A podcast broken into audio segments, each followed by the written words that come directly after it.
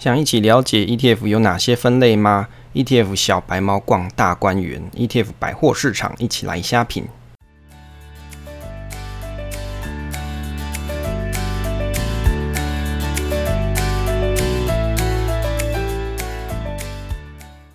我是威利，欢迎收听 Awesome Money，这里是我的投资理财频道，分享我喜欢的主题给大家参考，把我知道的知识分享给你。那如果你喜欢我分享的内容的话，可以订阅这个频道与留言。那欢迎大家一起加入我们投资新手小白猫社群。那你可以在赖社群搜寻小白猫，或是在下方点连结。目前是频道呢是在周五或是周六上传。我的学习就是我的分享。那目前第五季的话，在礼拜二的时候会上威利聊时事这个节目。那礼拜五的时候呢，通常是投资小白猫或是威利研究室。这两个单元呐、啊，那如果喜欢节目的话，你也可以给大家收听啊，就是你的朋友之类的收听，也可以在 Apple Podcast 上做五星留言。那你的一个小动作是我创作持续的原动力。那现在时间是二零二一年的五月二十七号的下午八点三十五分。今天我们的内容是 ETF 小白猫第八集了。那小白猫逛大观园，ETF 百货市场一起来虾品。那以及呢 Podcast 爱好者社团的串联，在家救台湾。这个小单元。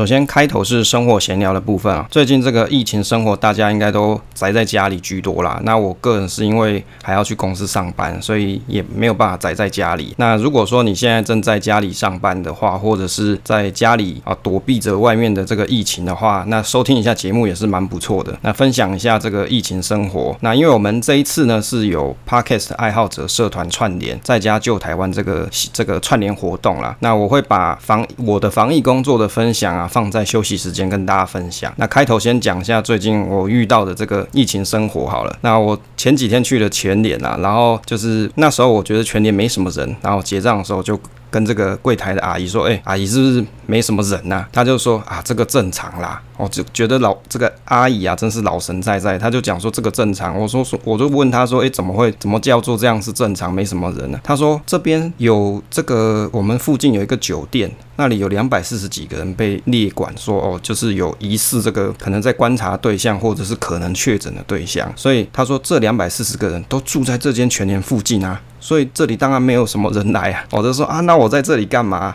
好，这是一种蛮惊讶的，就是现在我去全联啊，除了去做这个政府的实名登记以外啊，哦，去买东西啊，还要很小心说，哎，我都 default 先当做这些，就是来的这些客人啊，他们可能是有疑似有这个这个无无症状的感染者啊，哦要先有这样子的警觉，好，然后看到人尽量闪远一点，那东西买买就赶快回家这样子，那当然回家东西还是要消毒一下啦。那详细的这个防疫方式在休息时间的时候跟大家分享。那首先呢，要先跟大家讲说，这一次的这个在家救台湾系列的这个活动啊，主要是因为我们社团里面的这个朋友啊，有在想说，因为有 YouTube 在发起。好家在我在家的串联活动，那就是想说，诶 Podcast 是不是大家也可以来做一下这个节目串联？就鼓励大家在这一段比较困难的时间点，在家一起救台湾啦。那我自己是觉得啦，有时候在比较艰困的时候，有时候大家互相分享，也许是一句这是激励的话，那可能也可以温暖大家的心呐。哦，就是希望说大家虽然说大家现在是在家里，但是要知道说，诶，还有很多为我们默默付出的一些这个医疗人员啊。那讲到这个医疗人员，我就想就看到这个肥羊医生啊，就在他 FB 上说哦，他有去做这个帮忙做筛检的这个活动啊。那还有一些酸民在酸他，他说如果他很怕事的话，他就觉得台大的医院的医生有些就干脆请假不来了，哦，就是干脆请假就不要去做这些。这个防疫筛检的这个工作内容啊，我觉得其实他讲讲也是蛮有道理的。他还是为了这个大家还蛮热心的在做这件事，不然以他的财力，他早就可以回家去过暑假了，根本就不需要来来这边帮大家忙。那如果大家不知道这个肥羊医生的话，可以去哎，你可以在 FB 搜寻这个肥羊医生哈，那你就会找得到他的 FB 社团。那他有出了两本书，那我其中也买了一本，不过一直还没有时间把它好好的消化完。消化完可能会再跟大家做这个心得分享，分享一下这一次有哪些节目。参加呢，就是这个串联活动，在五月二十三号的时候是外星孩子的地球日记，是地球妈妈的节目。那在五月二十四号礼拜一的时候是遇见你 J 卡老师以及台湾国际报。那礼拜二的时候是五月二十五号，是星座塔罗父子棋，还有为什么这个 Podcast 节目跟习说故事以及台湾国际报。那星期三的时候，五月二十六号是文案人生九跟猫子这个猫子大大，然后台湾国际报跟解忧小酒馆。那礼拜四五月是二十七号的时候是微叛逆女孩跟微感觉动作跟台湾国际报。哦，大家可能会发现为什么台湾国际报它五天。几乎每天都有啊，是因为我们本来讲好说，诶，一个节目大概是要讲个五分钟，但是他的节目就只有十分钟嘛，所以每天讲一分钟的概念啦。那礼拜五的时候是 ANI 随机组合啊，还有开启新档跟生活自然卷，那以及我们节目还有电电马吃跟台湾国际报。那礼拜六的时候是五月二十九号是大舌头跟心理师干杯。那礼拜天五月三十号是十七岁酒吧跟。英文留声机，那这一次的主办人是十七岁酒吧。那以上这些节目呢，这个连接我会直接放我 IG 的这个这个连接在 Show Note，大家可以直接去点，那你就可以去听他们的节目啦。开始我们今天主题的部分啊，今天的主题的题目是 ETF 小白猫八，小白猫逛大观园，ETF 百货市场一起来虾品。这个主题的内容的话，主要是根据啊台湾证券交易所，它有因为上市的法规，它所定义出来的 ETF 的大分类。当然，在这个证券交易所，他们还有另外一份文件是记载比较细节的分类方式。那这个比较细节的分类方式，其事实上我们在前几季的内容就是 ETF。这个投资新手村这一篇文章里面，事实上是有跟大家分享过啊，那也有录音档。当然有朋友跟我说这个写得太难了，没人看得懂，所以这个内容的话，我们会拿过头来再再讲一次。好，那跟大家再比较细节的介绍一下。这个说到 ETF 分类啊，事实上这个市面上有太多种 ETF 了。那大家有听过一些，比如说像是期货型的啊，或是有这个正一啊、正二啊，或是反向啊 ETF 这么多种。那我相信可能也没有几个人真的都有研究过这些 ETF。那最怕的就是有些人他可能只要听到 ETF 三个字啊，他都觉得说，诶，这个就被动投资吧，这个就好棒棒啊，就钱一直买就对了。事实上，不是所有的 ETF 它都是可以适合你长期投资的，并不是这样。就像我当年我也觉得零零六三二啊，好像可以一直买。因为因为它就主打说跟这个台股市场反反向，结果当年啊、应该是很多很多年前的时候，那时候它刚上市的时候我买了，那结果我持有一年，当然是亏啦，最后还是亏钱收场。但是呢，我相信这个缴的学费啊，是让我真的有去做做到一些学习跟一些反思啊，也就是我们在投资的时候，我们真的要去了解这个工具它到底设计的意义跟目的是什么，而不是盲目的看到它它所主打的这个宣传的效果你就去买。就像零零六三二啊，它本身讲的就是哦。它是跟台股的每日绩效反向，哦，就是跟那一天的绩效反向，那一倍的反向。那当然，它是因为期货，所以它是有期货转仓、有时间到期的问题的，所以它会有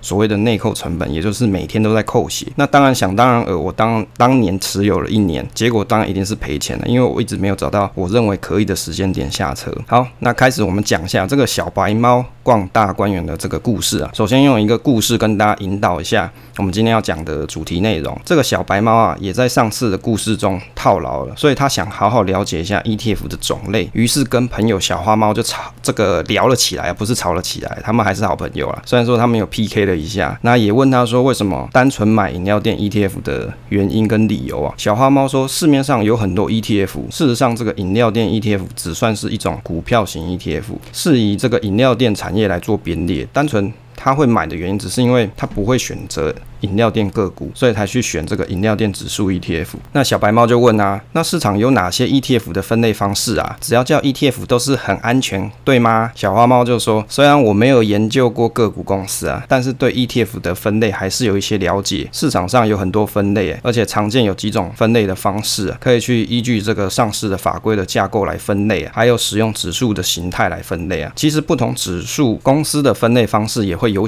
有一些不同啦，那很容易。让大家看得眼花缭乱。比如说，饮料店指数是股票型 ETF 中产业类型的子分类。那罐罐银行发行的这个罐罐 ETF 也是一样啦。那猫里长银行发行的高股息 ETF 啊，则是股票型 ETF 中一种主题型的指数，是使用高股息来做风格取向。小白猫就说啊。这个你讲这么多，我有听没有懂啦啊！讲这么多，我还是不知道你在讲什么。这个小花猫就说，其实简单分类指数形态就好，分为股票型啊、杠杆反向啊、期货几种就好，那都有不同的风险属性，只要知道这个风险在哪里就好。那杠杆反向啊，通常都会有时间价值的问题，所以不能长放啊，就是你不能放长期啦。那期货 ETF 则是有期货转仓成本造成的这个追踪误差，虽然也是可以作为避险或是资产类别配置的一环呢，但是用法会比较难一点。新手小白猫可以先以股票型。来研究就好啊，股票型的 ETF 来研究就好。那小白猫就说：“那如果我看坏饮料店 ETF，我是不是可以去买反向一倍饮料店 ETF 啊？”那小花猫就跟他说：“啊，你是爱冒险的小白猫，我知道我讲了，你一定不听我的，不然你去买看看好了，看看有没有效，下一次跟我说一下哦。”那小白猫就跟他说：“好啊，我试一下再跟你说。”就这样，他们约定了一下，让。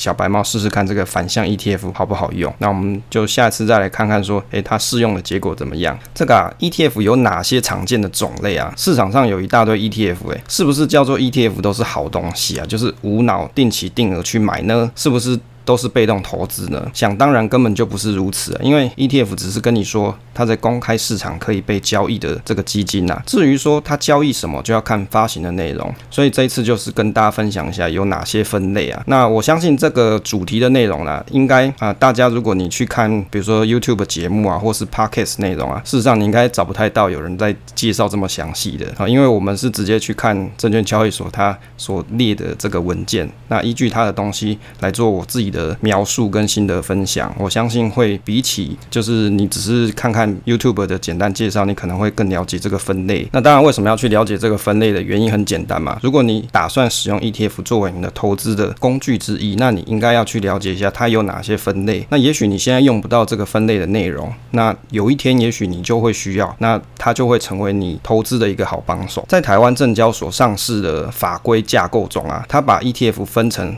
三个大类哦，这个三个大类讲实在，你去看这个文件，你看了也是头晕晕，所以我就把这个东西简单讲。它有分成有证信托 ETF，还有境外 ETF 跟期货 ETF 三大类，这算是一个大分类啊。大家在看台股市场上的 ETF 的时候啊，你可以先有这个认知，那然后针对各分类有初步的了解，那你在投资前比较不会跟你的预期差异太多。啊，不会想说，哎，我就明明看反向啊，结果为什么我买了它一直不跌不涨价嘞？结果明明大盘就跌，它怎么不涨价嘞？很奇怪。所以讲一下有证信托 ETF，还有境外 ETF 跟期货 ETF 三个大类。那这是我们台湾的证交所它上市的法规中，它是这样子定义的。那当然，这个文稿出来之后啊，大家可以再到。证交所的这个网站的连接里面，哦，点进去你就可以去看详细的这个内容。不过说实在的，这些内容的确都是文绉绉不易了解，用白话跟举例子的方式让大家了解说，那这些内容的实际的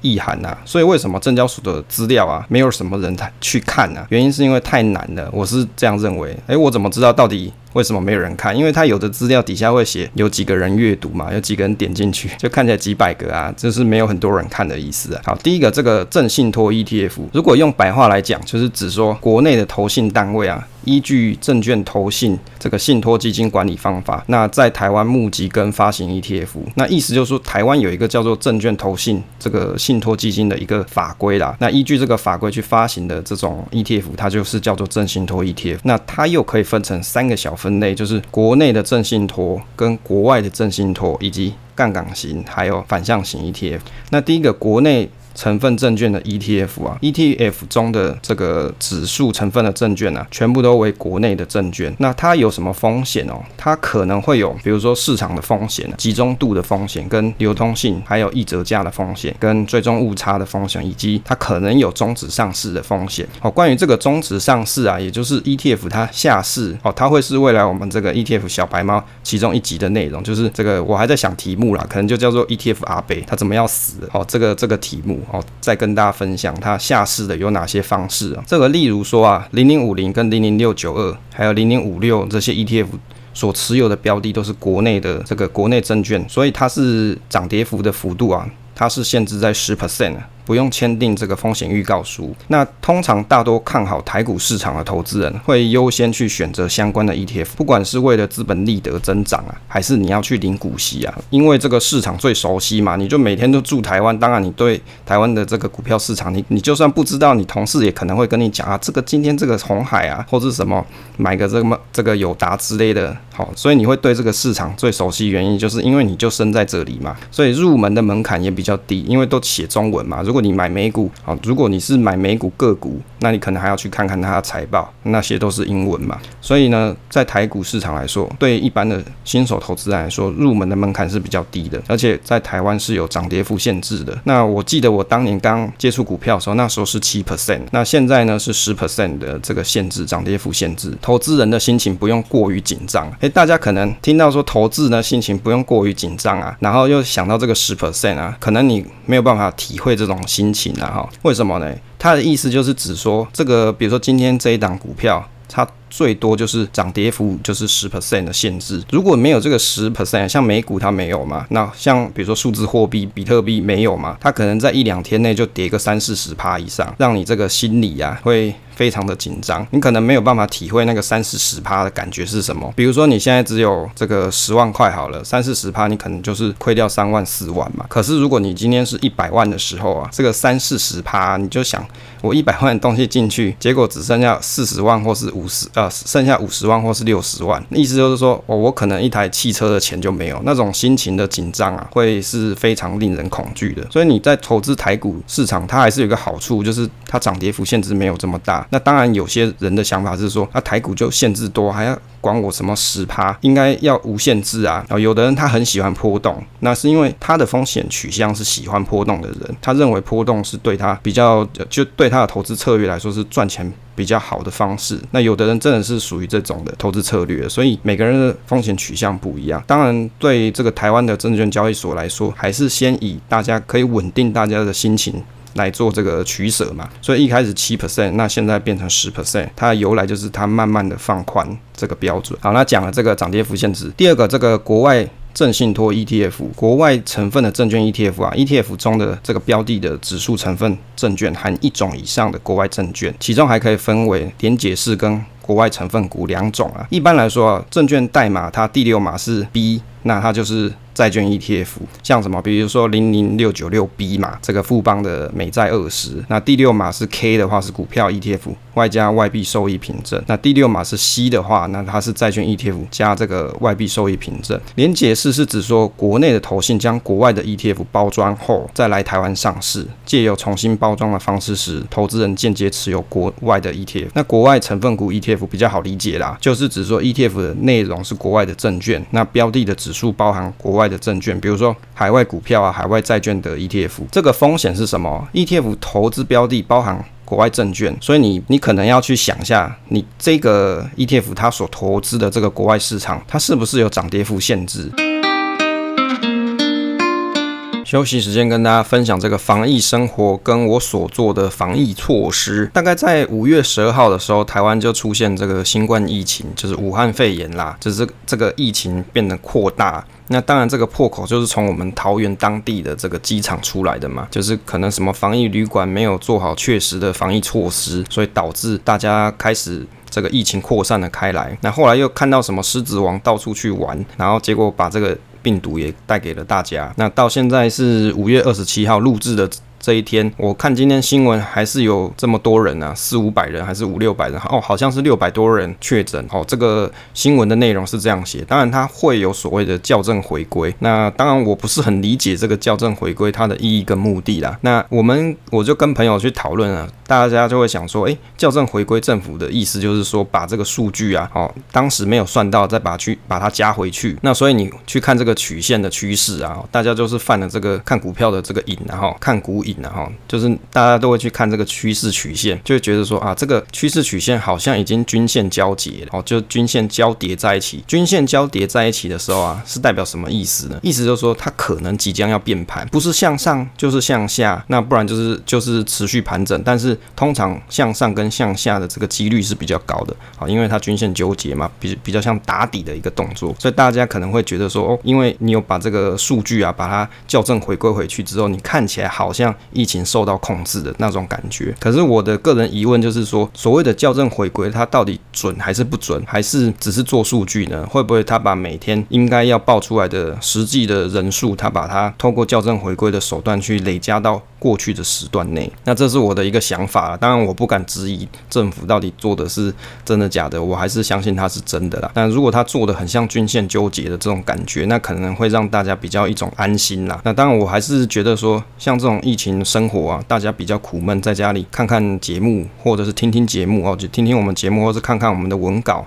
那也是蛮不错的选择。我自己是怎么防疫的？我防防疫的方式，原因是大概有几个，就是我在五月十二号的时候，那时候我听到了有疫情出现的时候，诶，刚好我去了光南，一大早的时候，那时候还没开门，即将要开，那结果在光南的门口啊，就放了很多这个口罩，一整箱，好，就叠得很高。那时候店员。就讲说，大家可以来买哦，这个现在只有一百二十九块，每个人限购五盒。那因为那时候还没开门嘛，他好像是十点还是九点开门吧，我可能就是前几分钟刚好路过，然后这个店员就说，哎，大家可以来买。我就看到前面有阿嬷跟阿姨已经蓄势待发，这个摩拳擦掌已经准备好了，就准备要进去厮杀这种感觉。那结果一开门，那结果这个阿嬷眼睛上面还眼镜上面还戴了护目镜哦，这个手刀一抢哦，一个捞哦，一个箭步就把那个口罩五盒直接。收到他的这个购物篮里面，那旁边的阿姨也不甘示弱啦，也是这样一个箭步就把那个口罩五盒收到他购物篮里。当然，想当然，我就在旁边，这么便宜的价格，我怎么可能不去给他手刀给他？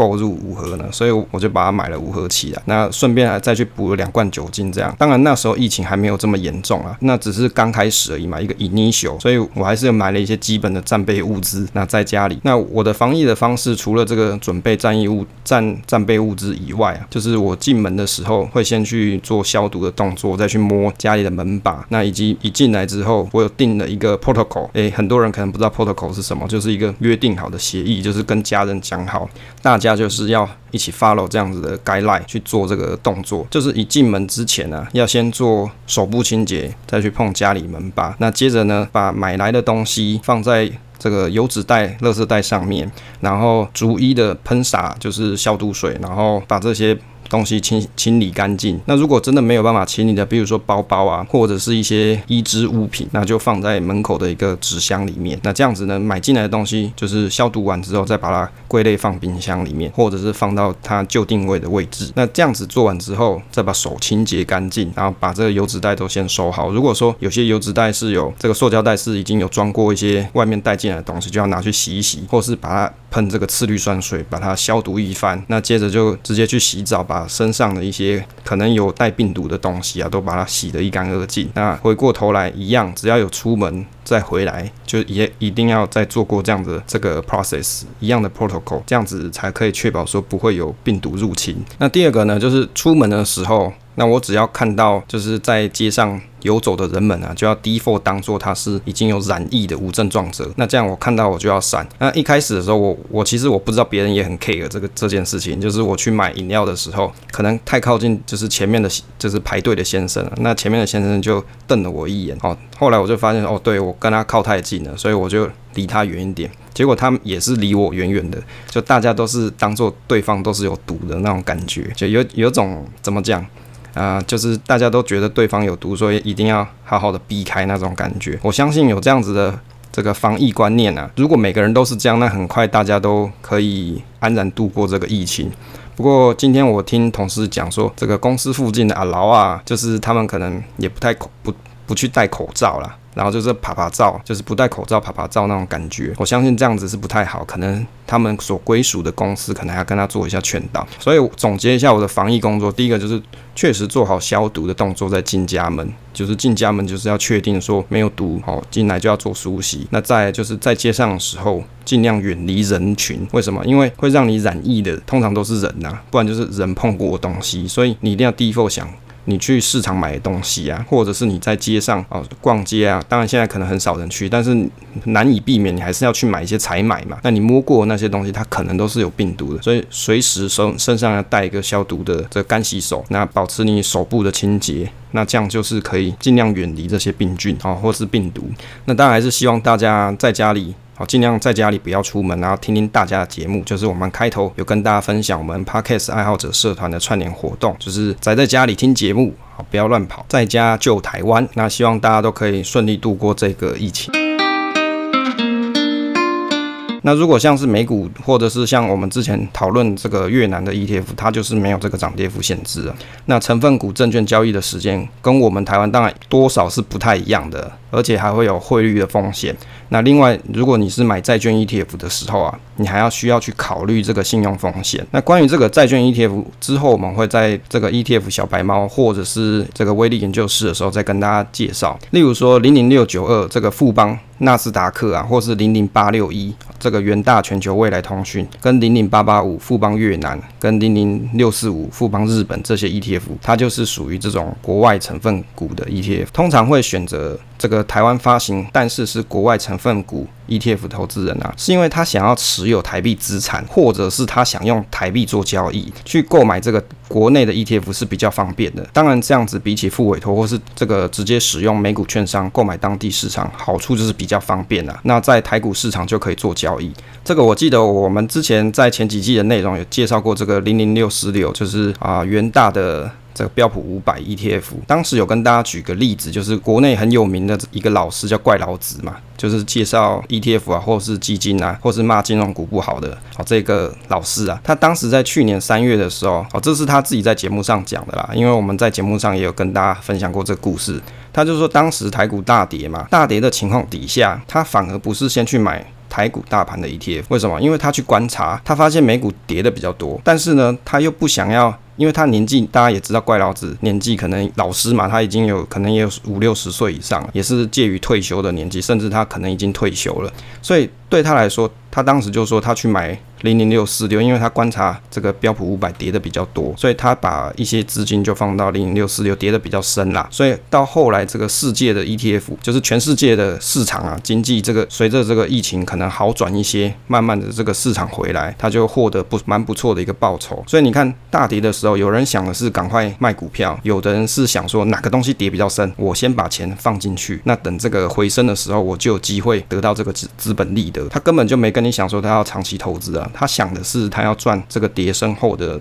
这个反弹，或是跌升后经济好转的这个涨幅。所以你看啊，对有些人来说，诶，你会想说，为什么他不直接去开个美股券商，直接去买就好？可是对他来说，他持有很多台币资产啊，那他直接用台币去买零零六四六，对他来说是最方便的。所以你看，同样子一个观念，对不同人不一定适用啊。所以他买零零六四六，他可以很快的，比如说。把台币的资产转进去，台币台币转进去买到零零六四六，然后呢，到达他希望的涨幅满足点之后，他就卖掉嘛，钱就进来了。对他来说操作很简单。那当然你会想说，诶，零零六四六跟这个 SPY 的原型指数，可能它还是有追踪误差嘛，可能它跌的也没那么深，反弹的也没这么好。这个的确是没错，这就是它的一个缺点啦，就是我们刚才提到的追踪上的误差。好，当然，如果你是用台湾的这个券商，它发行投信发行的，比如说零六四六，它内扣的成本费用，想当然而是会比较来得高一些。如果你喜欢，比如说像五 G 主题的题材啊，那你如果要去透过美股券商去买这些个股啊，你看五 G 的题材发行里面的成分股有这么多，你要自己一档一档去买，你就会非常的劳心劳力啊。当然，你还是可以去透过美股券商去买这些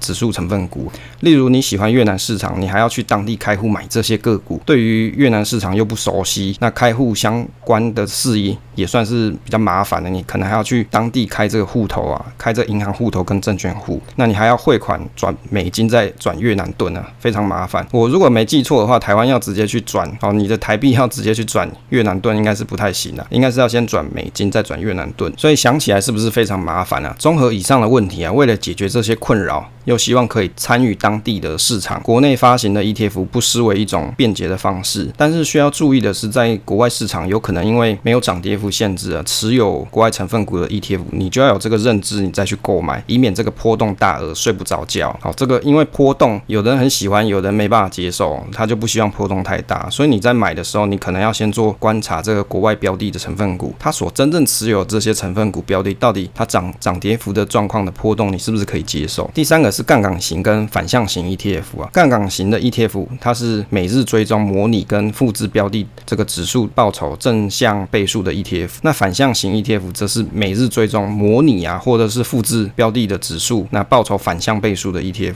那借由这个操作期货达到正向或是反向的倍数目标。讲简单来说，就是这这种 ETF 它会通常跟它所 tracking 的这个指数会去做反向或者是正向一倍。啊，当然不是一倍啦，正向两倍或者是三倍这一种的，像 QQ 它就有发行哦，他们有发行相关系列的，比如说三倍的纳斯达克之类的这种这种 ETF。那特点就是说，追踪国外的期货指数的 ETF，它没有涨跌幅限制。那你必须要签署这个风险预告书。那有什么风险呢？第一个是注意期货现货它会有正逆价差，可能会影响追踪误差。那每日需动态调整，就是它成分标的嘛，它会有交易的费用所衍生的一些。交易费用会侵蚀 ETF 的获利，那盘中预估的净值跟盘后实际的净值，它可能有一些差距，会比较大一些。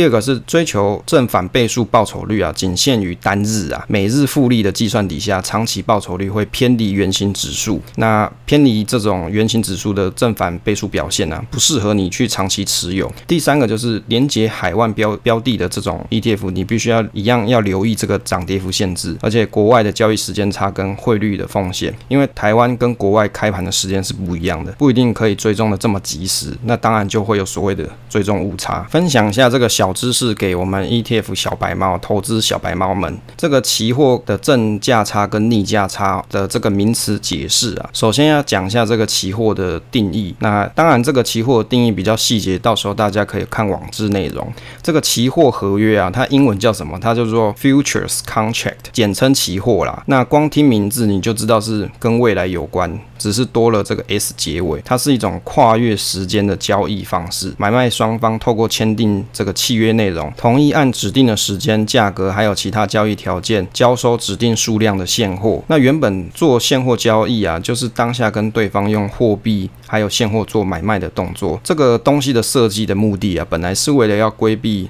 农产品的价格风险，也就是一种解决问题的方式啊。那古时候农民呢，因为天灾或是怕收成不好，导致这个农作物的价格或是这个。它的生产成本提高，所以商人会去跟农民做这个契约，约定好说，例如说半年后收成用多少价格去收多少米或者是小麦，那这样农农人啊、农夫啊，他们就不用去担心生产过剩、价格下跌，或者是商人怕因为生产太少，这个作物价格上涨的问题啊。当然，为了确保合约还有这个执行啊，会有一定的金额的保证金，避免说有违约的产生。这个期货的讲解啊，我在股感这个网站上面有看到一篇文章。写的不错，到时候大家可以点网志去看。那每次我去看非凡财经台，那他前线百分百胡瑞涵主持人，他常常都会介绍期货有价格发现的功能。看到这一段的时候，我的心得就是说，为什么？台湾没有所谓的这个香蕉期货或者是高丽菜期货呢？那这样子，我们的农人们啊，他们在生产的时候可能就会比较有保障一些啊，就不会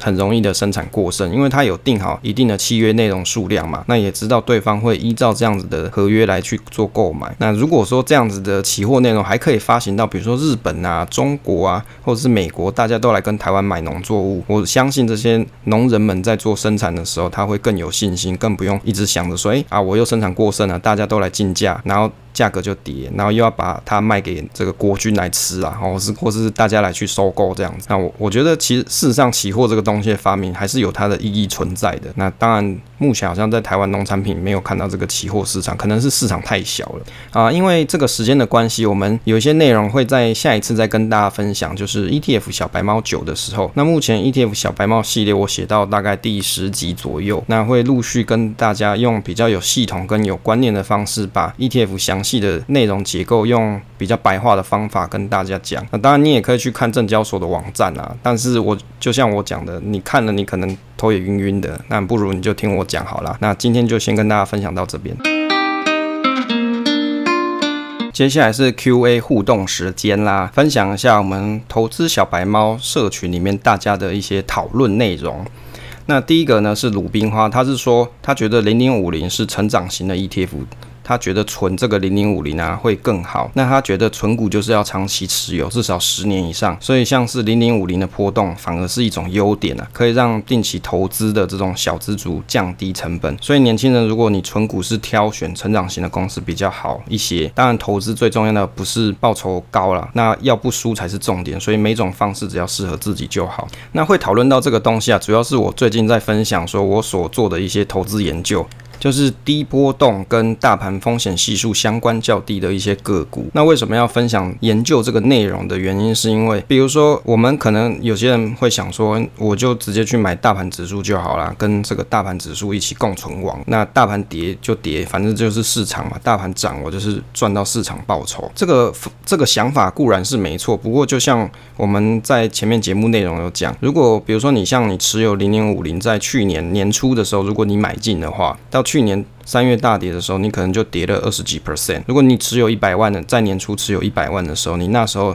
就瞬间就那一天那几天你就少了二十万，那你的心情你可不可以承受得住啊？因为有的人你可能听 percent 数啊，趴数你比较难以理解这种想法。那但是如果讲了金钱数字的时候，你可能就比较有感觉。如果一百万不够，如果变成一千万的时候，你就会想，诶，我两百万，然后一个房子可能头期款就没了，那种心情的一种压力，那就是你所有所持有这种。市场大盘指数的一个风险。那当然，如果要降低波动的方式，就是我可能部分资金是持有大盘指数，那一部分我会去选择，比如说像是低波动啊，或是跟大盘风险系数相关度较低的一些个股。那也许是我看好的，或者是我认为它的风险系数我可以接受的。那这样子的持有方式，它有一个好处，就是当你在市场大跌的时候，这些跟市场相关度较低的一些个股啊，我有机会也许把它卖掉，然后换成市场指数，就类似像。前面提到的怪老子的方法，就是比如说我可以把跌比较少的部位出掉，然后放到这个跌比较深的一些，比如市场指数之内。那等它回升之后，我就有机会赚到它的资本利得价差。当然做价差没有这么容易，但是我认为当是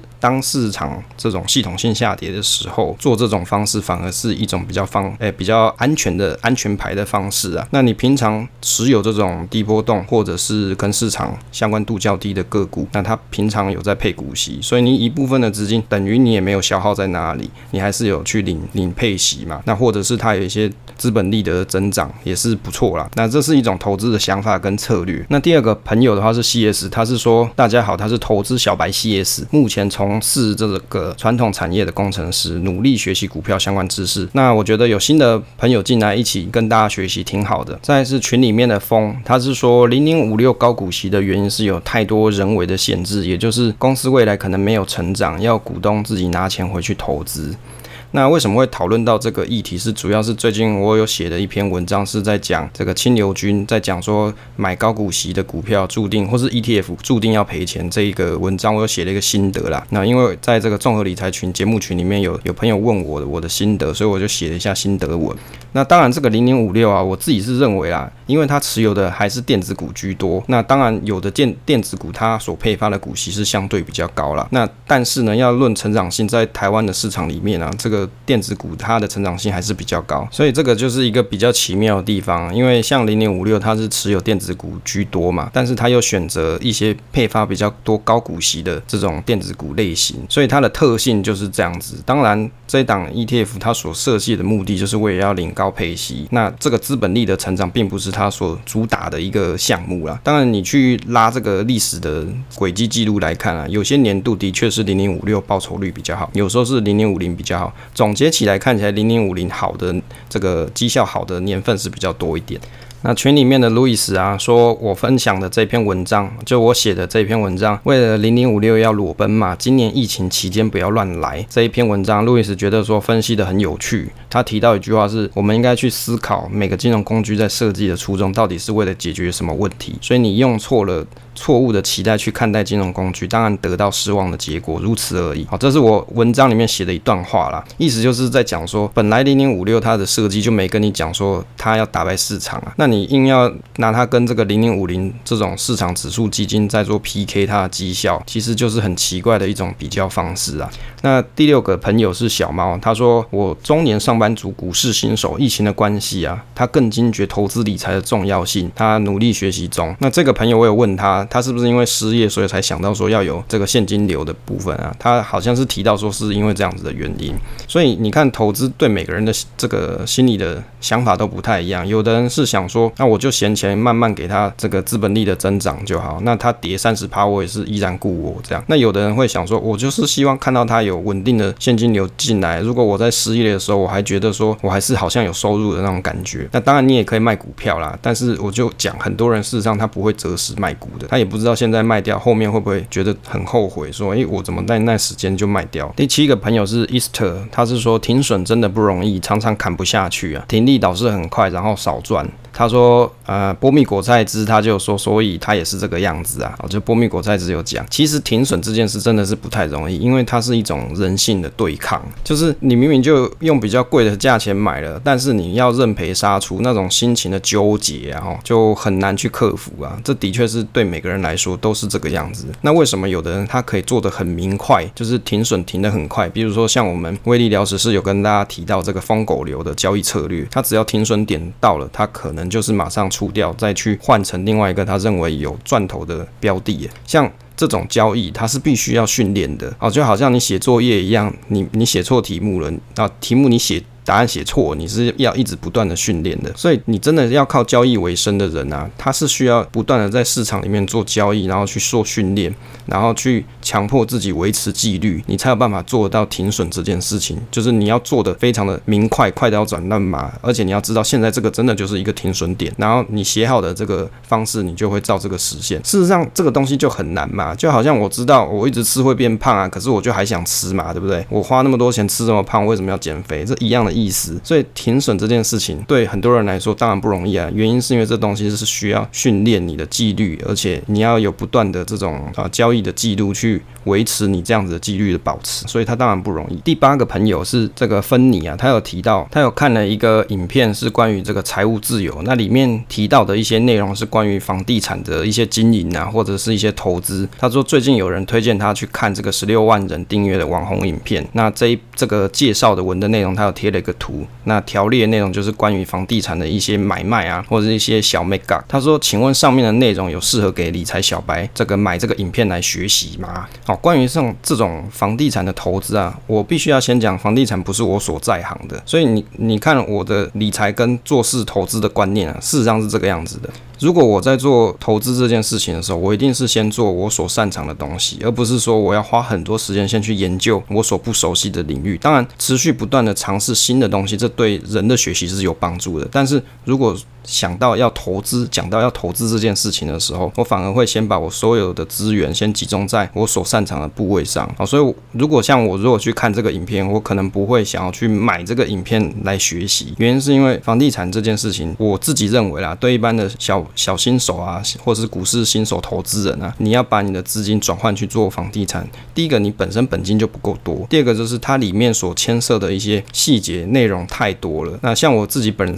本人买房子，我。自己就看了五十间房子。那如果你在找投资标的的时候，你的心态可能也会不一样。你想的是，也许是你的租租客率，或者是你的转手率这些东西。这这些东西的确都是很有价值的内容，但是你必须要花很多的时间去学习，而且要去了解细节内容。它当然不会是这么容易让这个投资新手啊，或是理财的小白很快就可以上手的东西。那在这个 Easter 有提到说，想要。知道怎么教育小孩的金钱观，草爸有一个分享，我觉得蛮不错。他是说，三岁主要是教钱怎么来啊、要工作才会有钱来。那钱的价值，比如说买东西的时候给小朋友去做结账，再就是存钱跟买东西要知道是需要还是想要。那我觉得这几点对小朋友来说是还不错，但是我印象中我三岁的时候，我好像没有三岁的印象，诶，我有印象应该是四岁之后。那当然，我在小时候我的想法就是说，我得到的训练呢，这个小时候的家庭教育就是钱是很难赚来的，所以每一分钱我们都是要用很认真的态度去面对它。那所以在做投资的时候，一样的观念，你在投资每一笔交易的时候，你都一定要先想好，你你所投资的内容是你真的要有研究过的，不是别人隔壁阿姨跟你你说的那样子都很不妥。你一定要自己先研究清楚，然后你也要去看一下这一档个股啊，或是这一档 ETF 它过去的历史绩效表现。它的跌幅、它的涨幅这样子的波动，你是不是可以接受？那当然，对小朋友来说，我觉得先跟小朋友讲说钱的价值，钱是用来干什么的？那要怎么去获得钱？那这些东西就是一个不错的方向。那第十个朋友是缇娜，他是说他在台北，然后投资台股跟美股以长期投资，那加入我们社群，那也是蛮欢迎他。另外一个朋友是 Kobe Shang，他说他是来自新竹，投资台股美股以中期中长期投资为主。